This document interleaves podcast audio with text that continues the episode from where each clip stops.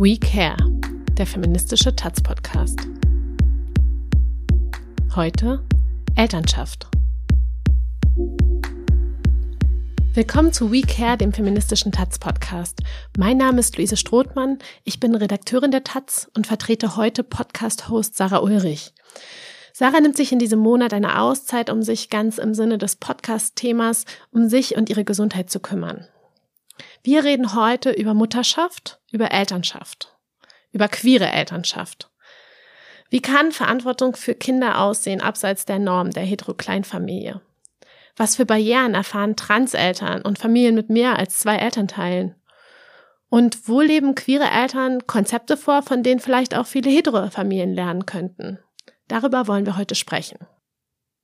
Dafür habe ich heute Maya zu Besuch. Maya ist trans, Maya ist Mutter, sie hat zwei Kinder und lebt in einer polyamoren Patchwork-Familie. Was das bedeutet, das erzählt sie uns heute. Herzlich willkommen, Maya. Ja, danke, dass ich hier sein darf. Maya, du hast ein Twitter-Profil, wo dir über 6000 Menschen folgen und das Twitter-Profil heißt Maya mit Kind. Warum hast du dich damals entschieden, das Maya mit Kind zu nennen? Das war einfach so, dass ich während der Schwangerschaft mit dem äh, jüngeren Kind ähm, überlegt habe, äh, wo kann ich irgendwelche Vernetzungsmöglichkeiten finden mit anderen queeren Eltern, insbesondere auch anderen Transeltern. Und ich habe einfach unglaublich wenig dazu gefunden. Und dann dachte ich mir, na ja, vielleicht mache ich mir mal ein Twitter-Profil, bei dem ich versuche, ein bisschen darüber auch zu schreiben, darüber, dass ich jetzt äh, als äh, Transfrau ein Kind bekomme und war dann halt so kreativ, das einfach Maya mit Kind zu nennen. Das äh, genau ist, ist einfach so entstanden. Und ich hätte nie gedacht, dass dieser Account mal so riesig werden würde, dass ich da ja wirklich auch zu den, also einfach sehr viel Beachtung da auf Twitter finde und sehr viele Leute mir da zulesen und ähm, ja, das, das hat auch positive wie negative Seiten. Ähm, das war nicht so geplant. ähm, du schreibst da ja auch, du lebst in einer polyamoren Patchwork-Familie. Kannst du uns deine Familie mal vorstellen? Ja, genau. Also ich ähm, habe damals äh, mit Anna zusammen ein Kind geplant. Anna hat aus einer vorherigen Beziehung äh, schon eine ältere Tochter. Äh, die ist jetzt neun Jahre alt und äh, die heißt äh, auf meinem Blog Kletterfee einfach als Pseudonym, um das so fürs Internet zu benutzen, weil sie extrem gerne überall hochklettert. Also hat sie auch schon mit vier Jahren, dass sie irgendwie vier Meter hoch auf den Baum geklettert ist oder so. Äh, das äh, ist wirklich beeindruckend. Und ähm, genau, also äh, im Wesentlichen äh, gibt es eben Anna mit diesem Kind, äh, das schon vorher existiert hat, und dem äh, Papa von diesem Kind. Ähm, mit Anna habe ich eben dann ein Kind geplant und äh, ja, das ist 2017 im Sommer zur Welt gekommen. Ähm, das nenne ich äh, auf Twitter das Löwenkind. Äh, ja, und genau, dann gehört zu meiner Familie noch Jo dazu. Jo ist äh, eine langjährige Partnerin von mir, die ähm, zu dem Zeitpunkt, wo Anna und ich dieses Kind gemeinsam geplant haben, dann gesagt hat, hey, hm, was macht denn das jetzt mit mir? Ich habe zu dem Zeitpunkt, wo diese Schwangerschaft war, auch mit Jo zusammengewohnt und wir haben uns dann einfach äh, gefragt, ja, wie, wie gehen wir denn damit um und wie, wie wird denn deine Rolle dabei irgendwie sein?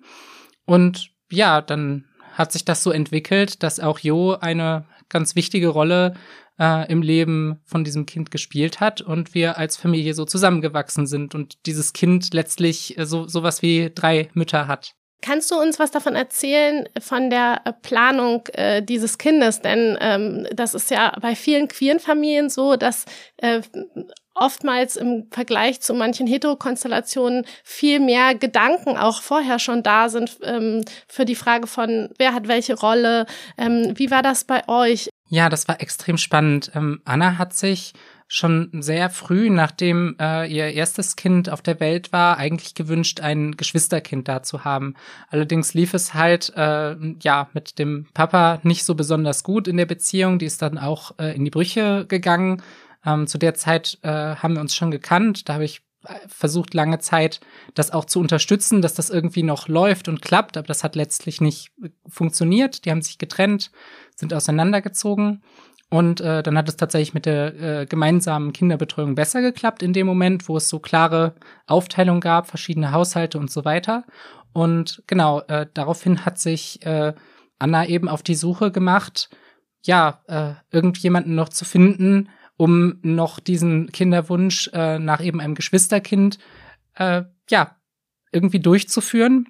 Ich war dann zu dem Zeitpunkt ähm, ein oder anderthalb Jahre lang mit Anna zusammen in einer romantischen Beziehung, ähm, die dann aber auch zu Ende gegangen ist, weil das einfach für uns nicht so gut gepasst hat, für uns irgendwie die freundschaftliche Ebene viel besser gepasst hat.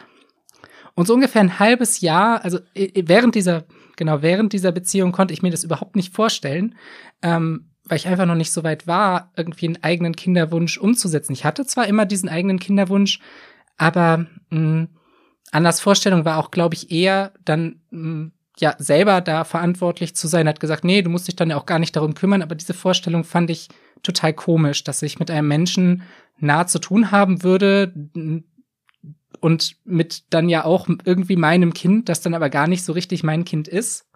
Und erst nach Ende dieser Beziehung, ein halbes Jahr später, bin ich dann zu Anna gegangen und habe gesagt, okay, pass auf, ähm, wir sind jetzt ja einfach gut gut befreundet und wir könnten doch aus dieser Situation heraus äh, zusammen ein Kind haben, weil ich mich da halt bereit gefühlt habe dazu und ja, wir das sozusagen ohne dieses ähm, ohne dieses Klimbim eine romantische Beziehung miteinander zu haben und in diesem Rahmen ein Kind zu haben, das einfach für uns besser gepasst hat. Und da haben wir dann sehr konkret auch besprochen, wie würde das aussehen. Ähm, es war beispielsweise schon klar, dass äh, Anna für ihr Studium äh, nach Berlin ziehen möchte im, äh, in 2019, wenn ihr großes Kind eingeschult wird. Und dann hat sie ganz klar gesagt, ja, also wenn du das beispielsweise machen möchtest mit mir, dieses Kind, dann muss dir klar sein, du ziehst dann mit nach Berlin. Ähm, und so bin ich auch hier gelandet. Das war für mich okay. Und so haben wir halt gemeinsam viel vorher besprochen und geplant, wie das aussehen soll. Ja, und haben dann zusammen dieses Kind bekommen. Wenn ihr, wenn du jetzt zurückdenkst, also gerade auch an diese ähm, Zeit ähm, der Schwangerschaft von Anna ähm, und das, was ihr da besprochen habt darüber, wie es sein wird, ähm, gemeinsam sich um ein Kind zu kümmern, ist es ganz anders gekommen? Also sind viele Sachen von den Absprachen davor ähm, dann am Ende ganz anders gewesen?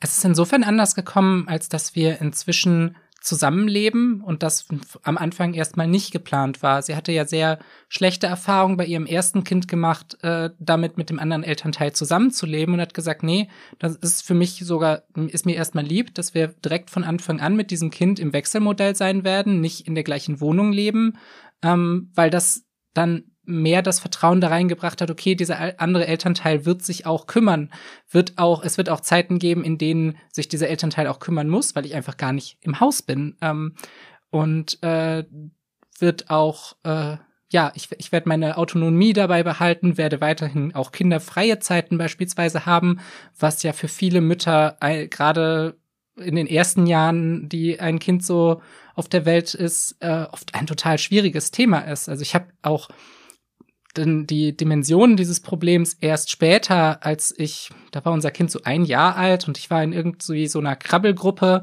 mit anderen Müttern, ähm, was natürlich überwiegend Mütter waren, die in irgendwelchen cis-hetero-Beziehungen dieses Kind bekommen hatten. Und die haben mir dann allen Ernstes erzählt, dass sie noch keine einzige Nacht ohne ihr Kind verbracht haben, seit einem Jahr. Und das war nicht nur eine von denen, sondern das war bei denen der Standard. Und ich war entsetzt darüber, dass der andere Elternteil bei allen von denen nicht ein einziges Mal ihnen irgendwie, also denen ging es auch nicht gut damit. Das war nicht völlig selbst gewählt oder so, sondern dass das offenbar der Standard in den allermeisten Hetero-Beziehungen zu sein scheint, dass sich die Väter nicht um die Kinder kümmern, jedenfalls nicht auf so einem wirklich verantwortlichen Level, wo sie halt mal alleine mit dem Kind sind das fand, hat mich total fassungslos gemacht. Und, wenn, ja. wenn man von so einem Wechselmodell ähm, zwei Menschen, die sich entscheiden, zusammen ein Kind zu haben, auch vielleicht als Co-Parenting, also nicht innerhalb von einer romantischen Beziehung, ähm, äh, da dann direkt nach der Geburt ist oft ein Thema, ähm, ja, aber stillen, aber ähm, das ist doch klar, dass das Kind jetzt eher bei der Person ist, die stillt. Ähm, wie habt ihr das gelöst? Also wie seid ihr damit umgegangen, ähm, wenn ihr das von Anfang an so gemacht habt?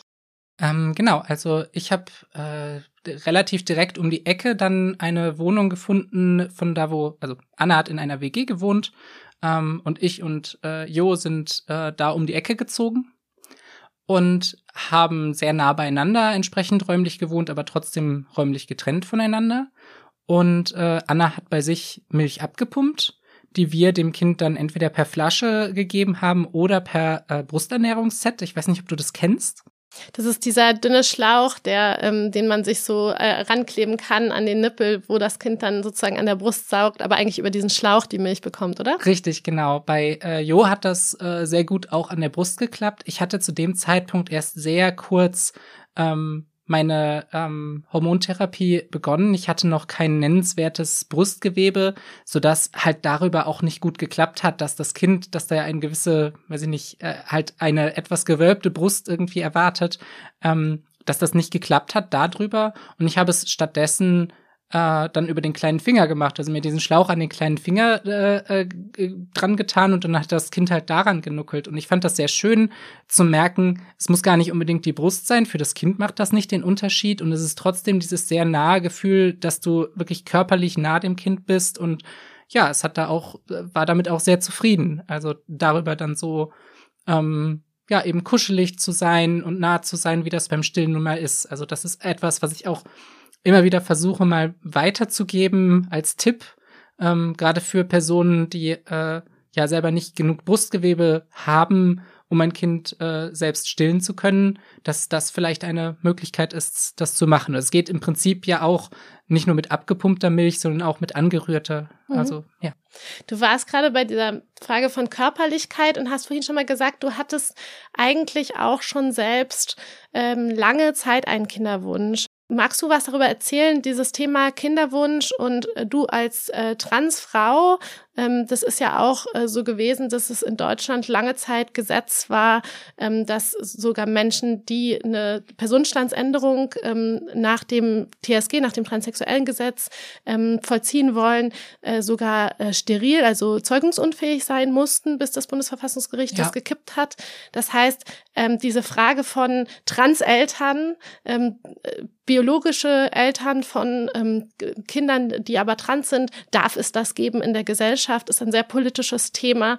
Wie war das bei dir persönlich mit diesem Kinderwunsch und einer Transition? Ähm, wie standen die im Verhältnis zueinander? Ähm, mich hat auf jeden Fall sehr stark bei meiner körperlichen Transition und auch bei solchen Maßnahmen wie eben der Namens- und Personenstandsänderung blockiert, ähm, dass ich wusste, äh, ich möchte eben ein Kind haben, mir ist das unglaublich wichtig.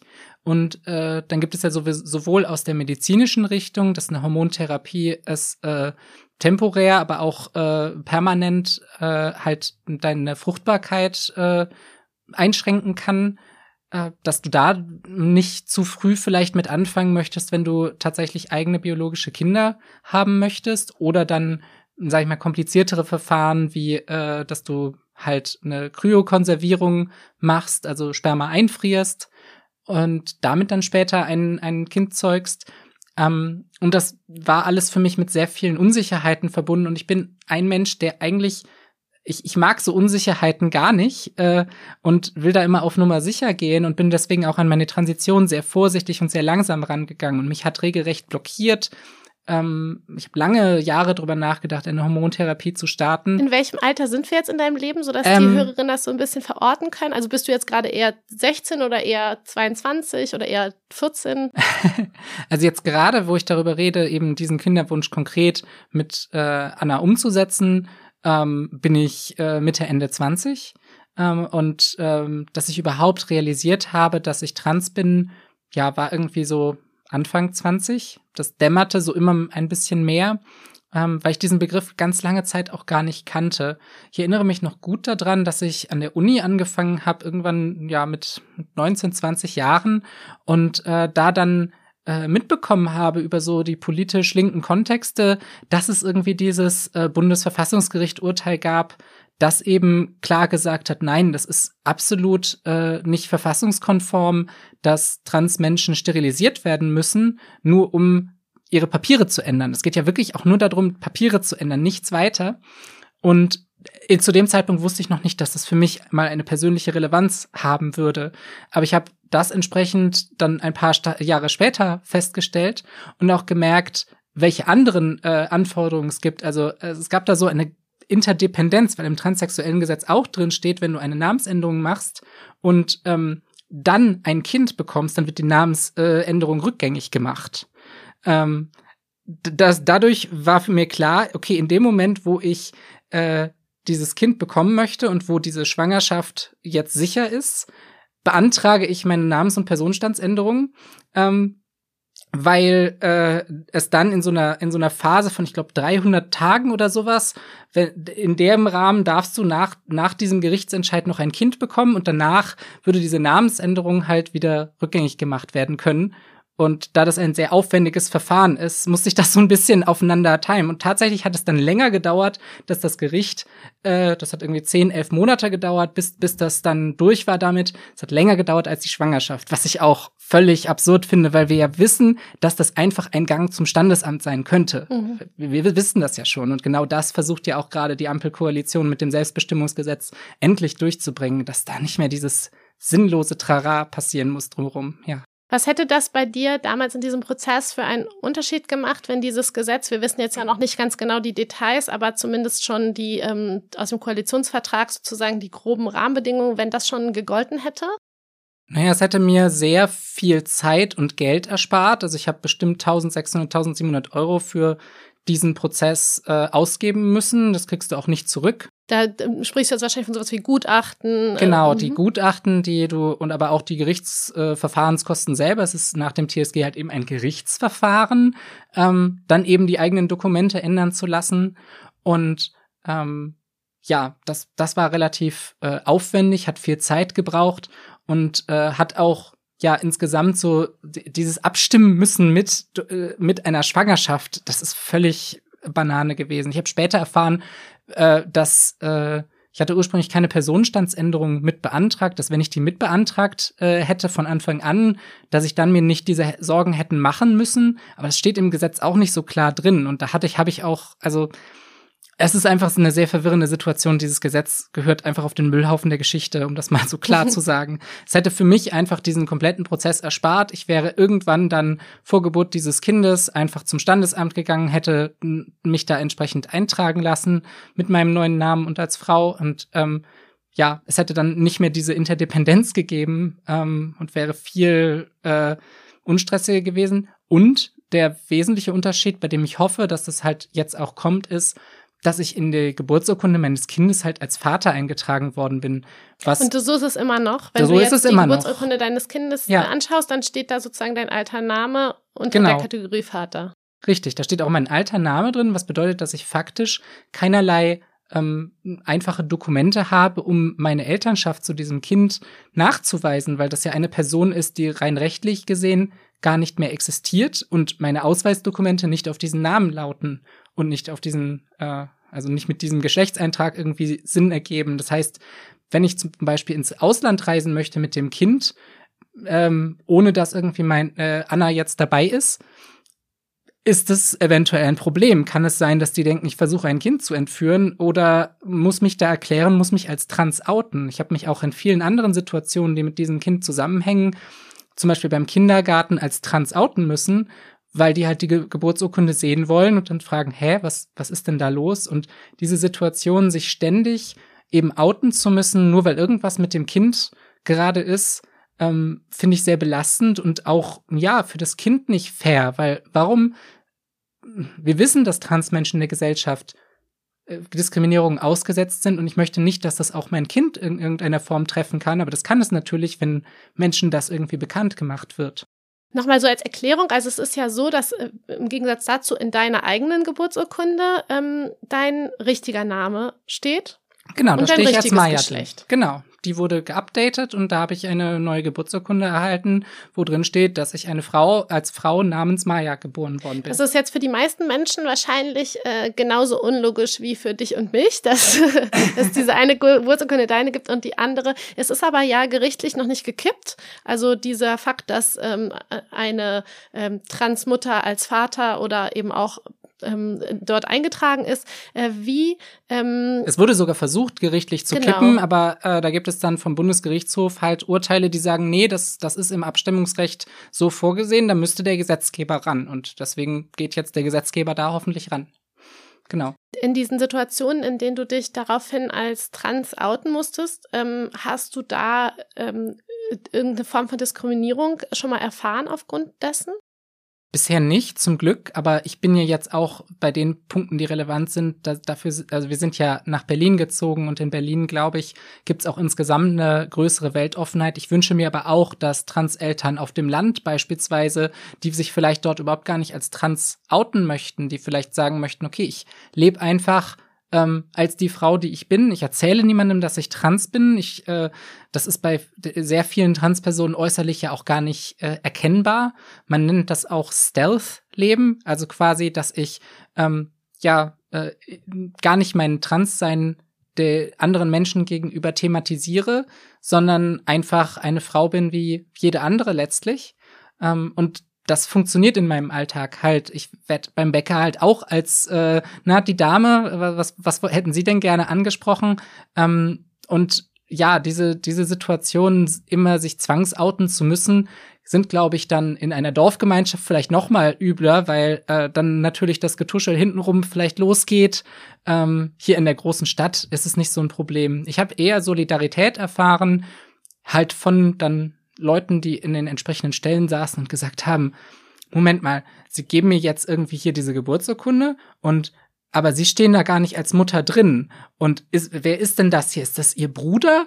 Oder wer, wer, wer sind Sie denn? Ähm, und ich das dann aufkläre und sie völliges Unverständnis haben, also wirklich auch Leute beim Standesamt, die sagen, das ist eine völlig kaputte Regelung, das macht überhaupt gar keinen Sinn, das so zu machen.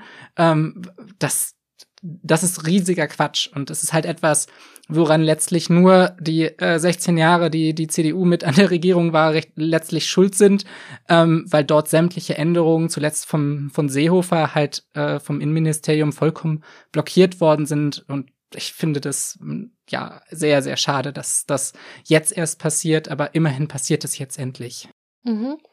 Die, ähm, wir waren gerade in deinem Leben bei diesem Punkt, wo dann das Kind auch auf der Welt ist, ähm, ihr sozusagen euren Alltag ähm, euren Alltag dann verhandelt ja. und wahrscheinlich ja doch wirklich auch viel wirklich verhandelt, oder? Mhm. Also diese gerade in dieser getrennten, also in dieser räumlich getrennten Situation am Anfang von zwei Wohnungen, wie ähm, wie funktioniert diese Organisation, diese vielen vielen kleinen äh, Absprachen, äh, die ihr miteinander treffen musstet, darüber wer wann Verantwortung trägt?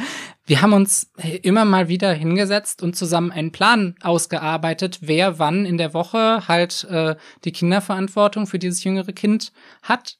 Äh, und äh, ja, haben das dann halt so entsprechend durchgezogen. Und immer wenn sich bei uns was geändert hat äh, an den sonstigen Lebensumständen, dann haben wir halt uns nochmal hingesetzt und gesagt, ha, das passt für mich nicht so gut. Und dann halt sozusagen nachverhandelt. Ähm, letztlich etwas, was ich eigentlich mir wünschen würde, was alle Familien machen, weil es ja sinnvoll ist, darüber zu reden, wie man sich äh, äh, ja die die Zeiten, die man mit dem Kind verbringt, wie man sich die vielleicht auch aufteilen kann, wie man dabei auch darauf achten kann, dass es in irgendeiner Form sich für alle fair anfühlt. Das heißt ja auch nicht, dass es für alle gleich sein muss, aber dass es sich wirklich für alle fair anfühlt und ähm, nicht irgendjemand, ja, es nicht per Default an irgendjemandem hängen bleibt. Und es war dabei auch immer wichtig, dass der Plan, den wir zu einem bestimmten Zeitpunkt machen, nicht in Stein gemeißelt ist, nicht, nicht jetzt ewig hält, bis irgendjemand gar nicht mehr kann, sondern wir jederzeit bereit sind zu sagen, okay, äh, irgendwas funktioniert nicht, äh, lass uns noch mal komplett von vorne gucken, wie es dann vielleicht funktionieren könnte. Ja, und dann, wir haben ja sehr räumlich nah gewohnt in der Situation, haben immer mal wieder einfach telefoniert oder uns einfach getroffen, bei Kinderübergaben darüber geredet, wie wir es machen wollen, wenn es noch irgendwelche Besonderheiten gab, wenn es um die Frage gab, wer geht mit dem Kind zu dieser U-Untersuchung und äh, solcherlei Dinge. Aber das hat insgesamt sehr gut geklappt. Also wir konnten dadurch äh, relativ äh, frei eben über die Zeit, die wir kinderfrei jeweils waren, ähm, miteinander äh, ja darüber reden und äh, selbst relativ frei über diese Zeit verfügen und äh, ja, da, da letztlich in dieser Zeit so ein bisschen so sein, wie es kinderlose Menschen sind, was ich ganz großartig finde, was ich allen Men Eltern wünsche, weil. Ihr werdet, wurdet ja, ja bestimmt beneidet, oder? In dieser Krabbelgruppe. Ich stelle mir vor, dass du da, du sitzt da zwischen diesen anderen Müttern und ja. dann sagst du so, ja, und irgendwie nächsten Dienstag, da ähm, weiß ich nicht, da fahre ich zu diesem Festival oder nächsten Mittwoch, da kann ich mal die ganze Nacht über Videospiele spielen. Oder, ja. ähm, wir wurden sehr heftig beneidet. Wir waren auch mal in einer äh, Gruppe in in einem äh, zu dritt halt wirklich, dass, wir da saßen. Und äh, ja, die anderen waren manche von ihnen zu zweit, aber die meisten halt auch alleine. Ähm, da hat man dann halt auch schon gesehen, bei wem es irgendwie diese Kinderbetreuung irgendwie paritätisch äh, aufgeteilt war und wo nicht. Stimmt, in der Gruppe waren wir sogar zu viert, also auch noch mit dem Papa von, von der Kletterfee, ähm, weil auch der sich eben ja daran beteiligt, dass letztlich unser patchworkiges Konzept funktioniert und eben halt auch äh, ja seine einfach seine Zeiten mit äh, dem dem großen Kind halt hat und das natürlich auch miteinander abge aufeinander abgestimmt wird, damit Anna halt auch tatsächlich kinderfreie Zeiten hat und nicht mal das eine und mal das andere Kind, sondern eher die Kinder zusammen. Ja, also wir wurden sehr heftig beneidet dabei und äh, ich glaube, wir haben bei einigen auch angestoßen, dass sie nochmal sich überlegt haben, ja, eigentlich bin ich mit der Situation, wie sie ist, die muss ich gar nicht akzeptieren, die ist gar nicht, mit der muss ich mich nicht abfinden, es geht auch anders. Und dafür wäre ich auch gerne ein Vorbild, dafür möchte ich auch gerne mehr über solche Familienmodelle reden, weil ich das so wichtig finde und das auch, ja, sehr meiner feministischen Be Überzeugung ähm, entspricht, dass äh, gerade Frauen äh, oder gerade Personen, die ein Kind ausgetragen haben, ähm, ja oft da so den kürzeren ziehen und in eine Situation reingedrängt werden gesellschaftlich, äh, ohne dass es da überhaupt eine Verhandlung gibt. Und ja, das, das mhm. muss ja mal aufhören. Ähm, Kinder sind ja ein sehr emotionales Thema, was oft auch so Sachen, die man, die wir selbst erlebt haben, zum Beispiel in der Kindheit an Prägung oh, und sowas ja. wieder so hervorholen und irgendwie, wo oftmals auch in irgendwie Diskussionen, warum ich irgendwelche Sachen gut oder schlecht finde, ich dann merke, ah, da kommt was von ganz tief unten. In, wenn ihr das jetzt dann zu zu dritt zum Beispiel verhandelt habt, grundsätzliche Fragen, keine Ahnung, ähm, was, äh, was für Gegenstände sind okay, was für Spiele, was für Bücher, was für Materialien. Mhm. Ähm, ist es, äh, würdest du sagen, es war komplizierter? Nee, überhaupt nicht. Das liegt aber an zwei Dingen. Einerseits, weil wir vorher schon miteinander abgeklärt haben, also gerade Anna und ich, aber bei Jo war es war es dann ähnlich, ähm, dass wir von den Werten her einfach sehr ähnliche Überzeugungen haben, dass wir ähm, beispielsweise äh, sehr bindungsorientiert sind mit den Kindern. Das heißt, dass wir viel auch darauf setzen, ihnen Dinge zu erklären, anstatt irgendwie autoritär zu bestimmen über die Kinder. Ähm, und dass, äh, dass so dieses so, sozusagen das Wie bei uns sehr ähnlich ist. Ähm, und gleichzeitig haben wir gesagt, ja, die Ausprägung das Was, wie wir es, also wie wir es dann in den Situationen genau jeweils irgendwie regeln, das kann die jeweilige Person dann halt selbst entscheiden. Also wenn ich mit meinem Kind sage, ich, ich möchte jetzt mehr mit den Holzblöcken spielen und ähm, weiß ich nicht, Anna sagt, ich möchte gerne mit dem Kind zusammen rausgehen oder was auch immer, dann sind es ja einfach verschiedene Aspekte, verschiedene Facetten, die alle für sich genommen okay sind. Und wir haben einander in diesen Fragen, auch wie wir mit dem Kind kommunizieren und so weiter, halt einfach vertraut. Und ich denke, Vertrauen ist auch sehr wichtig, ähm, da miteinander zu haben, wenn man so Co-Parenting macht, dass man sich nicht die ganze Zeit gegenseitig reinredet. Für mich war es am Anfang ein bisschen schwierig und ich glaube für Jo auch, weil Anna ja als einzige von uns schon von dem großen Kind wirklich diese Erfahrung mitgebracht hat. Und äh, ich habe auch viel versucht am Anfang, habe ich gemerkt, mich irgendwie an Anna zu orientieren, aber habe dann auch festgestellt, nee, ich mache manche Sachen auch anders und das ist auch okay. Also, aber denn an den Punkt musste ich halt erstmal kommen, dass ich auch das Selbstvertrauen da in mich rein habe. Weil einer der Aspekte, warum ich zugegeben das mit Anna machen wollte, dieses Kind bekommen war, weil ich gesehen habe, wie unglaublich toll sie eben umgeht äh, mit äh, dem älteren Kind. Älteren kind. Mhm. Genau. Gibt es eine Machtdynamik ähm, in, in dieser Dreierkonstellation dadurch äh, zwischen äh, biologischen und nicht biologischen Müttern sozusagen. Also in der Frage von ähm, Bindungsident äh, Bindungsnähe oder äh, dass das dann doch wieder hervorkommt? Ich würde sagen, nein, nee, äh, absolut nicht. Also äh, die die Art und Weise, wie unser Kind mit uns jeweils interagiert, ist, ist sehr unterschiedlich. Aber äh, es ist überhaupt nicht so, dass jetzt Yoda dauernd den kürzeren ziehen würde. Im Gegenteil, für viele Sachen, äh, für viele Situationen ist sie auch mal so die beliebteste Mama, könnte man sagen. Ähm, und macht dann halt mit auf ihre ganz eigene Art eben tolle Sachen äh, mit den Kindern zusammen. Also das würde ich auf gar keinen Fall sagen, dass das irgendeinen Unterschied gemacht hat. Ähm, Jo hat mir und Anna relativ viel so von diesen formalen Fragen, würde ich sagen, überlassen. Das war aber auch aus so einer eigenen Entscheidung heraus, ähm, ja, von so einer Mischung aus Vertrauen und ähm, letztlich auch vielleicht selber gar nicht so viel äh, entscheiden wollen dabei. Also weiß ich nicht, so so so Fragen von ähm, welche Impfung bekommt dieses Kind jetzt oder sowas. Mhm. Das war zwischen mir und Anna irgendwie ein äh, äh, schwieriges Thema zwischendrin, ähm, wo wir viel dann auch darüber diskutiert haben und so weiter und äh, dann auch zu einer gemeinsamen Lösung gefunden, äh, eine gemeinsame Lösung gefunden haben. Das ist ja, glaube ich, bei vielen Eltern auch so. Ähm, das war auch ein Thema, wo wir nicht vorab mit gerechnet hatten, dass wir da irgendwie vielleicht bei manchen Stellen unterschiedlicher Meinung sind und ähm, sind dann aber auch zu einem äh, Ergebnis gekommen und das war für Jo dann auch okay. Jo hat dann halt auch gesagt, hey, äh, klärt ihr das miteinander? Ich kann da mit allem leben. Ich würde sagen, so Machtdynamiken sind bei uns bisher nicht so äh, wirklich ein, ein Thema gewesen. Die Machtdynamik, die bleibt, ist eher so die, die vom Staat das genau, so also, offiziell als kinderlos gilt, ist irgendwie ganz schöner Mist. Dieses Familienmodell, genau, lässt sich, ist ja im Moment noch nicht abbildbar. Das soll ja auch möglicherweise geändert werden, also juristisch, ne? Also mhm. für den Fall, dass irgendwie ähm, du und Anna zusammen irgendwie äh, abends im Club mit dem Taxi nach Hause fahrt und bei einem Verkehrsunfall sterbt, äh, oh was wir uns nicht vorstellen wollen, dann äh, wäre sozusagen Jo kein, äh, kein Elternteil, er würde nicht sozusagen irgendeine Form von äh, rechtlicher Verbindung zu dem Kind irgendwie bescheinigen können, oder? Ähm, es gibt für diesen konkreten Fall tatsächlich aktuell schon eine Möglichkeit, die nennt sich Sorgerechtsvereinbarung, dass du in genau diesem Fall, äh, wo eben die beide äh, ja bisher rechtliche Elternteile irgendwie äh, nicht mehr diese Elternschaft äh, ausüben können, irgendjemanden bestimmen kannst, der dann vorrangig sozusagen an äh, die Elternschaft für das Kind übernehmen soll. Daran muss sich, soweit ich weiß, der Staat aber nicht halten. Also es ist nicht so ganz rechtlich bindend, aber es wird in der Regel dann so zugesprochen. Ähm, wir haben das allerdings nicht gemacht, mhm. weil das für uns äh, nicht so die super passende Regelung irgendwie erscheint und wir ehrlich gesagt auch über diesen Fall nicht so ganz doll. Nee, das ist, den vergessen wir jetzt mal ja, ganz schnell genau. wieder.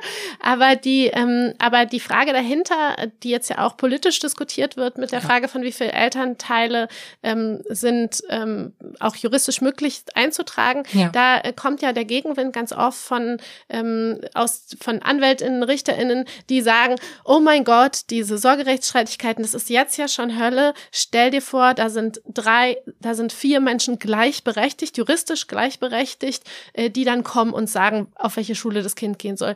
Äh, was würdest du denn dieser Sorge entgegnen? ich kann diese Sorge durchaus verstehen. Ich kriege auch äh, selber mit, dass äh, solche Sorgerechtsstreitigkeiten, also so im äh, Umfeld mit, äh, wenn, wenn sowas passiert, dass das für die Kinder unglaublich belastend ist. Ich glaube aber, das, was letztlich dabei besonders schwierig ist, ist, wenn sich die Eltern ja letztlich nicht selbst in irgendeiner Form einigen können und tatsächlich überhaupt irgendwelche Gerichte da äh, einspringen müssen, weil zum Beispiel äh, ja die irgendjemand von den Beteiligten irgendwie völlig die Kommunikation verweigert, äh, ja, das, das ist eine belastende Situation und dafür muss man Lösungen finden. Ich weiß nicht, ob es dadurch nicht sogar eine Entspannung geben könnte, wenn man jetzt beispielsweise drei Personen hätte, dann gäbe es ja zum, zumindest die Möglichkeit, dass es sich zwischen nicht zwischen zwei Personen ähm, total ein Zwist ist und nicht vorwärts oder rückwärts bewegt, sondern dass man vielleicht noch eine vermittelnde Person irgendwo hat, dass man die Möglichkeit hat, im Zweifelsfall äh, ein, eine Art Mehrheitsentscheid zu machen. Gut, das ist bei vier Personen dann wieder schwieriger, ja. Ähm, ich glaube aber so oder so sind das Einzelfallentscheidungen, für die man keine grundsätzlichen Regelungen eben finden muss, sondern wo sowieso auch jetzt schon ja dann im Zweifelsfall Familiengerichte und Jugendämter auf die jeweilige Situation draufschauen und darum sehe ich es nicht als so kritisch an. Ich glaube, wo hinterher sicherlich Spaß sein kann, ist, wenn man dann bei so einer Familie versucht, da irgendwie erbrechtliche Ansprüche auszurechnen oder sowas. Das stelle ich mir durchaus komplex vor. Aber auf der anderen Seite, also Juristinnen dürfen ja durchaus gerne mal was zu tun haben. Also ist doch auch schön für die, wenn sie mal was Neues da sich ausdenken können, wie das äh, irgendwie berechnet werden kann.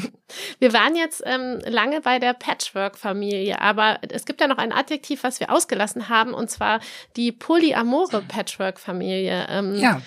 Ähm, erklär mal, inwiefern ähm, äh, also vielleicht auch nochmal, was Polyamorie, was das bedeutet und inwiefern das deine Familie verändert.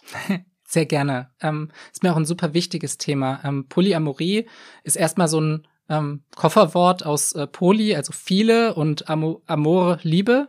Ähm, also irgendwie hat es was mit viele Lieben zu tun und das ist letztlich, äh, geht es bei dem Konzept ähm, ja um eine Form von ähm, nicht monogamen Beziehungen, also Beziehungen, die äh, ja darauf äh, dafür Raum lassen, dass neben einer romantisch-sexuellen Beziehung noch weitere existieren, beziehungsweise es einfach äh, viele von diesen existieren, ähm, ja, ohne irgendeine Regelung, die ja typisch in der Gesellschaft ist. Naja, wenn du mit, äh, mit mir zusammen bist, dann sollst du aber bitte neben mir mit keiner anderen Person Sex haben, sollst mit keiner anderen Person Lebensplanung machen, ähm, was auch immer, mit keiner anderen Person halt zusammen sein. Und bei polyamoren Menschen ist es anders und da gibt es super viele verschiedene Ausprägungen, die das haben kann. Was, glaube ich, in Filmen oft dargestellt wird, sind so, so Dreierkonstellationen, ähm, ja, wo halt dann quasi eine Beziehung statt zu zweit halt zu dritt ist und alle haben irgendwie was miteinander. Ähm, oder vielleicht auch äh, äh, so eine V-Konfiguration, also äh, wenn du den Buchstaben V malst, dass irgendwie eine Person mit zwei Personen zusammen ist und man irgendwie sowas gemeinsam macht. Bei uns sieht es allerdings sehr viel komplexer aus, ähm, weil wir äh, keine solche Regelung haben, dass wir irgendwie eine geschlossene Gesellschaft wären, sondern alle von uns noch irgendwelche mit irgendwelchen anderen Menschen verbandelt sind, zu diesen Beziehungen haben, ähm, die auch ja teilweise unterschiedlich sind äh, in der Art und Weise, wie sie halt funktionieren, ob es Nahbeziehungen oder Fernbeziehungen sind, wie oft man sich da sieht, ähm, wie wie eng im Leben man mit, da miteinander interagiert. Mit wie vielen Menschen bist du gerade zusammen? Also würdest du sagen, du führst eine Beziehung? Ich würde sagen, ich führe so eine Beziehung zu so fünf, sechs Menschen. Das ist teilweise so ein bisschen verschwimmend, äh, wo da die Grenze liegt, dass man es jetzt Beziehung nennt oder nicht. Beispielsweise ähm, bei Anna finde ich es immer wieder schwierig zu sagen, weil wir haben eine unglaublich nahe zwischenmenschliche Beziehung miteinander, aber wir sind halt nicht romantisch sexuell miteinander irgendwie verbandelt, weil wir halt gemerkt haben, ja, diese Ebene passt für uns nicht so vor, vor einigen Jahren schon. Ähm, aber wir leben zusammen, wir sind das, was man im polyamoren Jargon Nesting-Partner nennt, weil sozusagen unser Zuhause unser Nest ist, wir zusammen wohnen, äh, wir gemeinsam mit den Kindern dort unseren Alltag bestreiten und unglaublich viel miteinander zu tun haben. Wir sind auch, es ist jetzt nur, weil ich sage, dass es keine romantische Beziehung ist, wir sind trotzdem unglaublich liebevoll miteinander ähm, und äh, gehen, sage ich jetzt mal, in Liebe miteinander um. Das ist auch für die Kinder spürbar, denke ich. Dass Ihr wir habt da, einfach keinen Sex. Ja, das nicht nur das, also wir sind auch, wir haben keine Dates, wir haben mhm. keine, wir, wir verabreden uns nicht, um irgendwie miteinander keine Ahnung, mal einen Sonnenuntergang zu sehen oder so, ja? Also diese ganz, auch diese romantische Komponente haben wir nicht. Es geht nicht nur um den Sex. Mhm. Äh, ich glaube, der Sex wäre auch die, die sozusagen unkompliziertere Sache äh, als die, diese romantische Komponente, weil das einfach zwischen uns nicht so gepasst hat.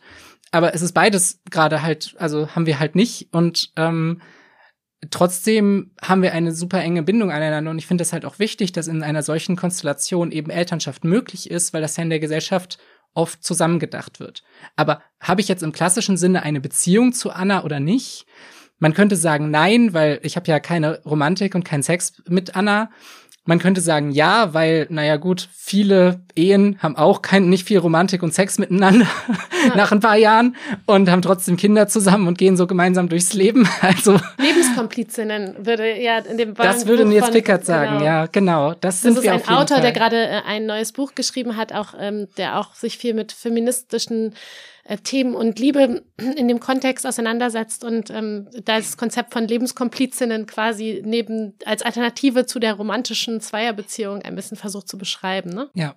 Genau, aber ansonsten führe ich halt auch einige äh, Fernbeziehungen und äh, ein paar Nahbeziehungen mit Menschen, die äh, ja mir einfach nah, äh, auf verschiedene Art und Weise nah verbunden sind. Mit den Fanbeziehungen gibt es gegenseitige Besuche, äh, mit den Nahbeziehungen gibt's ganz klassische Dates irgendwie. Also mit äh, einer der Personen habe ich irgendwie jeden Montagabend zusammen ein Date und äh, dann haben wir dort gemeinsam kinderfrei und machen irgendwas zusammen. Ähm, manche Leute besuche ich sporadisch, wenn es uns gerade mal in den Kram passt, was ja auch gerade, wenn beide Kinder haben, manchmal nicht so ganz einfach ist, je nach, äh, je nach Zeitpunkt und jetzt gerade auch durch die Pandemie auch noch mal ein bisschen erschwert wurde. Wer genau. bist du für die Kinder von diesen Partnerpersonen und wer sind diese Personen für deine Kinder, für dein Kind? Hm, also, ich würde sagen, für ähm, die äh, Kinder einer äh, meiner Partnerpersonen von Raffner bin ich teilweise sowas wie irgendwie eine Bonusmama oder so oder eine Halbmama hat mal eines der Kinder irgendwie mich deklariert, ähm, weil ich sehr viel mit denen auch ja rumhänge, mit denen gemeinsamen Alltag verbringe, äh, sich unsere Kinder gegenseitig kennen und mögen und oft miteinander spielen und ja, weil ich dabei einfach merke, ich spiele für diese Kinder in deren Leben halt eine sehr wichtige Rolle. Ähm, für äh, umgekehrt äh, ist das, denke ich, auch so bei, dass Raffner diese, diese Rolle eben für unsere Kinder hat, dass die da unglaublich, ja, schön finden, ähm, dass Raffner da ist und äh, ja, irgendwie im Leben dieser Kinder eine, eine sehr Verantwortungsrolle, äh, verantwortungsvolle Rolle spielt und mit denen spielt. Wir ja, genau. Aber jetzt hast du dich ja damals entschieden, ich möchte ein Kind, ich möchte ein Kind mit anderen, warst ja damals auch mit anderen Personen ähm, zusammen. Ja, ähm, dann äh, entscheidest du in gewissem Sinne auch, also hat es ja auch Einfluss auf deren Leben, auf die Frage zum Beispiel, wie die Beziehung mit dir funktionieren kann. Wie hast du das mit denen im Vorfeld besprochen? War das deine eigene Entscheidung oder hast du sie einbezogen? Ähm, es war definitiv meine eigene Entscheidung, weil das bei uns im Polykyl, also das Polykyl ist so eine Art Begriff für das Beziehungsnetzwerk, das so um mich herum irgendwie existiert. Ähm, und äh, eben unter meinen Partnerpersonen und deren weitere Partnerpersonen und so weiter war das auf jeden Fall ein Thema, was ich besprochen habe, aber wir geben einander eben keine Regeln vor, dass sowas nicht okay wäre, sondern wir haben diese Autonomie. Ich kann selber entscheiden, mit wem ich beispielsweise Kinder haben möchte. Ähm, ich hatte zu dem Zeitpunkt mit äh, einem Partner überlegt, äh, schon seit Jahren irgendwie, ob das vielleicht in ein paar Jahren nach irgendwie Studiumsende oder sowas mit uns mal passen könnte, äh, da gemeinsame Kinder zu haben. Und äh, da habe ich das vorab besprochen, so hey, ich habe gerade das Gefühl, dass das mit Anna passen könnte, aber wie ist das denn für dich? Wir hatten mal so keine fest besprochenen, aber mögliche Pläne. Und er hat sehr erleichtert reagiert und gesagt, du weißt so, ich glaube, ich habe über die letzten Jahre gemerkt, ich will gar keine eigenen Kinder haben. Also passt es prima. Okay. ähm, das war auf jeden Fall sehr schön. Also wir haben viel darüber kommuniziert, aber mir war immer klar, dass es letztlich meine Entscheidung ist, mit wem ich Kinder haben möchte. Und ja, dass das natürlich auch Konsequenzen haben kann dafür, wie diese Beziehungen weiterlaufen. Aber das haben die alle super positiv letztlich aufgenommen. Also die haben alle Kontakt zu den Kindern und auch sehr positiven Kontakt zu den Kindern. Und die Kinder finden es auch ganz wunderbar, wenn mal jemand von eben ja unseren Partnerpersonen, die wir, die wir da zusammen wohnen, äh, irgendwie zu Besuch ist und äh, ja, dann hat man vielleicht ein bisschen weniger Zweisamkeit, weil die Kinder die erstmal beschlagnahmen. Ja. ja, aber jetzt hast du ja gerade gesagt, okay, es gibt dieses Polykyl, also da gibt es richtig, richtig viele verschiedene Atome, die da irgendwie zusammen äh, ja. Äh, kommen und ähm, dass, das, dass die auch alle Kontakt zu den Kindern haben. Jetzt hast du Partnerpersonen, ich weiß nicht, möglicherweise andere von den mhm. Muttern auch noch. Das sind ja dann wirklich sehr, sehr viele Menschen, die ja. sozusagen auch auch ähm, bei Kindern äh, spielt ja dieses Thema Stabilität, wer sind die Bezugspersonen Absolut, eine große ja. Rolle. Wie, wie kann, ähm, knirscht es manchmal? Genau, da haben wir uns im Vorfeld auch irgendwie Gedanken darüber gemacht, wie ist das für die Kinder, in, dass wir halt ähm, denen eben diese Stabilität bieten können, einerseits, aber andererseits eben trotzdem unser Leben, das viele weitere Menschen einfach enthält, wenn auch nicht ähm, andauernd, sondern halt immer mal wieder. Äh, wie, wie können wir das gut handeln? Und sind letztlich bei einem Modell gelandet, dass wir halt äh, ja in der Familie, die sich wirklich verantwortlich für diese Kinder zeigt, ähm, äh, und auch irgendwie mit dieser, ja, sag ich mal, familiären Verbindung, die, die wir zu Ravnas Familie und den Kindern haben, ähm, dass das so jetzt aktuell so der, der stabile Rahmen ist, ähm, wo ich sagen würde, dass, ja, das, das ist so das sehr feste oder das, was lokal bei uns irgendwie ist, also bei, ja, da, wo wir sehr nah miteinander sind, wo die Kinder sehr nah miteinander sind und ihren stabilen Rahmen haben. Und alle anderen Sachen, die da irgendwie laufen, das ist halt irgendwie so Besuch. Aber letztlich musst du dir ja vorstellen, für Kinder ist es nicht so wirklich relevant, ob die Verbindung zu anderen Menschen, die du hast, ob das eine, für dich eine Beziehung ist oder eine Freundschaft. Ähm, und es ist ja, äh, also wenn, wenn Menschen irgendwie einfach viele Freundinnen haben, die mal zu Besuch kommen auf einen Spieleabend oder äh, um irgendwie äh, zusammen einfach rumzuhängen oder sowas, da stellen Leute diese Frage gar mhm. nicht. Ähm, und man sollte sich eher so in diese Richtung vorstellen. Für die Kinder ist es einfach so das erweiterte Umfeld, wo sie ab und zu mit Leuten zu tun haben, wo sie auch erkennen können, ja, das sind Menschen, die irgendwie ein Vertrauensverhältnis zu unseren Eltern, zu unseren für uns Verantwortung übernehmenden Erwachsenen irgendwie äh, übernehmen. Ähm, und dann sind die mal da und dann sind die mal wieder weg. Ähm, so wie in ganz vielen anderen Familien, das ja irgendwie Freunde oder Verwandte, Onkels, Tanten letztlich auch sind. Ähm, aber ansonsten äh, ist es für die Kinder nicht destabilisierend, falls mal irgendeine dieser Verbindungen ähm, dann vielleicht auch vorübergeht, äh, da nicht mehr so viel Kontakt ist und so weiter. Also es hat das heißt, für die Kinder da gehen keine Menschen verloren. Für sie ist es nicht eine, ähm, da, da gab es jetzt noch keinen Schmerz im Sinne von eine Person taucht nicht mehr auf. Ähm. Genau, ich, also die Kinder haben bisher dann nicht äh, in irgendeiner Form sich anmerken lassen, ähm, dass sie da einen Schmerz darüber haben, dass jemand irgendwie äh, gar nicht mehr da ist oder sowas.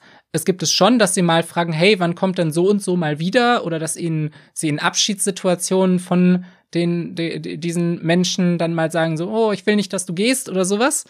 Ähm, aber das hast du ja bei irgendwelchen, weiß ich nicht, erweiterten äh, Familienkonstrukten, Onkels, Tanten ja genauso. Also es ist gar nicht so, so wirklich viel anders als das, würde ich sagen.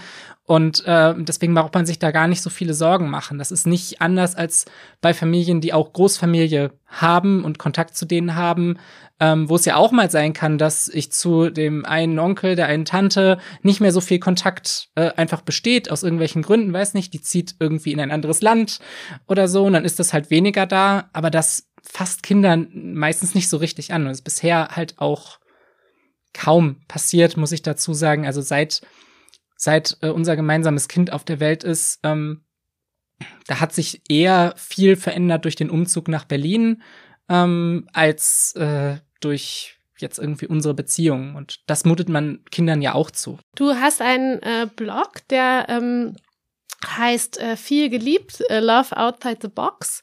Und ähm, da ist ja auch die Idee, ähm, so ein bisschen eben genau gerade das Bereichernde darzustellen, ja, auch an der Konstellation und eben nicht die des möglichen Probleme irgendwie ähm, das was aber als erstes dann von außen daran getragen wird, sondern eher so das Bereichernde.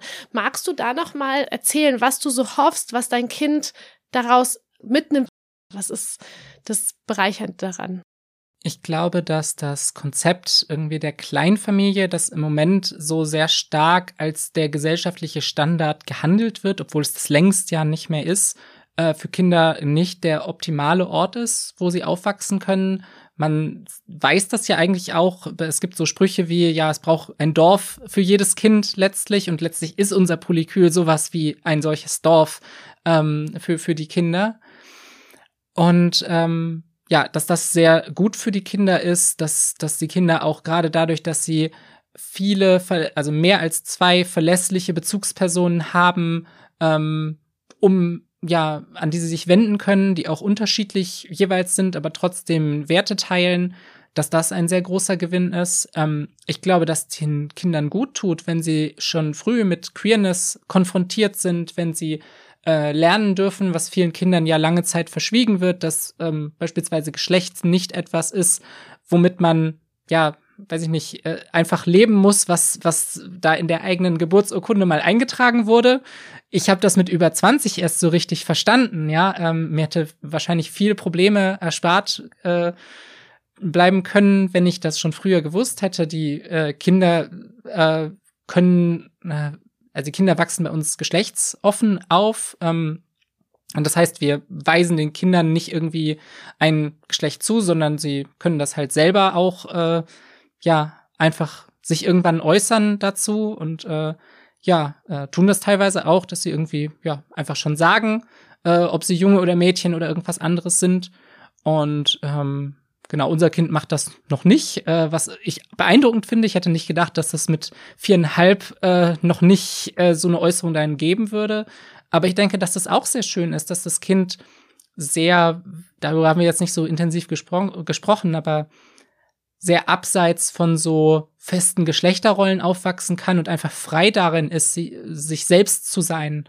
Ähm, ja, genau. Du hast ähm, gerade das angesprochen, genau, dass das auf jeden Fall ist das nochmal ein äh, Nachsatz wert, die ähm, Frage der äh, geschlechtsoffenen Erziehung, mit der man einen ganzen Podcast füllen äh, könnte. ähm, Rafna Marensiva, ähm, auch eine Partnerperson äh, von dir, hat genau. dazu gerade ein ähm, Buch geschrieben. Ähm, ähm, was wird es denn ein Kind, wie geschlechtsoffene Erziehung gelingt?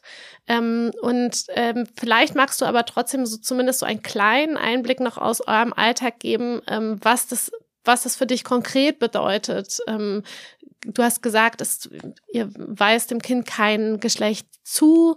Ähm, das heißt zum Beispiel, was bei der Frage von Anrede, Pronomen, Reden über das Kind, ähm, was bedeutet es im Alltag? Letztlich bedeutet es einfach, dass wir ähm, von Anfang an äh, nicht gesagt haben, ah, weil bei dir in der Geburtsurkunde das und das drinsteht, nennen wir dich jetzt die ganze Zeit, äh, sprechen wir dich mit er oder sie an, sondern wir haben Pronomen, äh, ja, wenn wir über das Kind geredet haben, einfach irgendwie so ein bisschen abgewechselt, durchprobiert, ähm, mit dem Ziel, dem Kind da eine Vielfalt zu zeigen, dass es sich später auch ähm, äußern kann, was da das liebste Pronomen ist. Es hat tatsächlich auch schon ein Lieblingspronomen. Ähm, und ähm, genau, außerdem eben klar zu sagen, ja, äh, diese, dieses Ansprechen des Kindes als Junge, als Mädchen machen wir bereits schon nicht. Viele Eltern machen das ja, dass sie Geschlechterstereotypen ähm, irgendwie dann begegnen, indem sie sagen, nein, mein Junge darf ja auch irgendwie mit Puppen spielen und mein Mädchen darf auch irgendwie mit Legos spielen oder sowas. Und wir gehen einfach sozusagen einen Schritt weiter und benennen die gar, die, das Kind gar nicht erst als äh, irgendwie eines dieser Geschlechter, sondern sagen halt, ja, du bist halt unser Kind. Und ähm, das ist dem Kind auch wichtig. Also das Kind besteht auch darauf, äh, beispielsweise im Kindergarten nicht als Mädchen oder Junge angesprochen zu werden, sondern eben als Kind. Ähm, da, das gab es halt Situationen, wo es sich da äh, sehr klar dazu geäußert hat. Und ja, so schwer ist es letztlich gar nicht. Also ähm und auch im Kontext von, also das eine ist ja sozusagen die kleine, ähm, die kleine queere Welt, äh, die man sich zu Hause, die Person sich zu Hause ja. erschaffen können, und das andere ist dann die der Gesellschaft, die wirkmächtigen gesellschaftlichen Strukturen. Äh, zum Beispiel jetzt in der Kita, ähm, äh, war das dann ein Rennen gegen Renn, äh, ein Rennen gegen Wände zu sagen, okay, hier, ich möchte ähm, zum Beispiel nicht ähm, als Junge oder Mädchen angesprochen zu werden? Oder gab es da mehr Akzeptanz, als ihr erwartet hättet? Ähm, es gab mehr Akzeptanz, als ich zumindest erwartet habe. Ähm, dabei, dass äh, das Kind eben selbst etwas gesagt hat und die es dann auch hingenommen haben, insbesondere weil sie es ja so gerne ist, gemacht wird in Kindergärten, dass man mal sagt, okay, wir machen ein Spiel zusammen, die Jungs gehen mal hierhin, die Mädchen gehen mal hierhin. Unser Kind stand dann da halt irgendwie so in der Mitte und hat halt kann mich da den beiden irgendwie gerade nicht zuordnen. Und daraufhin hat der Kindergarten eben ja bedürfnisgerecht letztlich äh, einfach gesagt, okay, wir äh, ändern die Kriterien, nach denen wir irgendwie diese Gruppeneinteilung machen und machen das so nicht mehr. Äh, sie machen es schon so, dass sie dem Kind äh, basierend auf irgendwie äh, dem, was sie bei dem Kind wahrnehmen, irgendwie ein sehr festes Pronomen irgendwie zuweisen, das binär ist. Ähm, das können sie machen. Also es ist für uns auch kein Problem, wenn Außenstehende das irgendwie so tun. Das Kind kriegt bei uns zu Hause einfach die Vielfalt mit, die Möglichkeiten mit, kann sich selber äußern ähm, und wir unterstützen es auch dabei, wenn es äh, jetzt irgendwie Probleme dabei geben würde, äh, dass irgendjemand sagen würde, nee, du darfst dich so oder so nicht nennen oder du musst dieses oder jenes Pronomen verwenden. Ähm, das heißt, das Kind kriegt schon mit, als was es irgendwie, weiß ich nicht, wahrgenommen wird oder äh, wie es von außen da eingeteilt wird. Und zu Hause ist aber der Rahmen schon immer gewesen, äh, wo wir es halt anders machen und freier machen. Und äh, das Kind soll ja auch mitbekommen, dass es diese Geschlechterrollen und diese, diese Zuweisung in der Gesellschaft gibt. Dazu reicht aber das Außen. Das müssen wir nicht zusätzlich machen und verstärken. Ähm, und so hat es beide diese Welten und kann sich da drin orientieren. Ja. Danke dir, danke dir sehr, Maja, für diesen Einblick in äh, euren Alltag, für die vielen ähm, politischen, feministischen Themen, die da auch drinstecken, über die wir jetzt noch irgendwie zwei Stunden mindestens reden können. So viele Sachen, die wir noch nicht besprochen haben. Ich äh, wünsche dir und deiner Familie alles Gute. Dankeschön. Vielen Dank fürs Zuhören. Wie immer, wenn ihr Anmerkungen habt, schreibt uns gern an podcast.taz.de. Beim nächsten Mal erwartet euch dann wieder Sarah hier und ähm, unterstützt uns doch auch gerne unter taz.de slash tazzahlig äh, könnt ihr uns einen freiwilligen Beitrag hinterlassen und damit unseren Journalismus unterstützen. Wir freuen uns, wenn ihr beim nächsten Mal wieder zuhört und bis dahin bleibt solidarisch.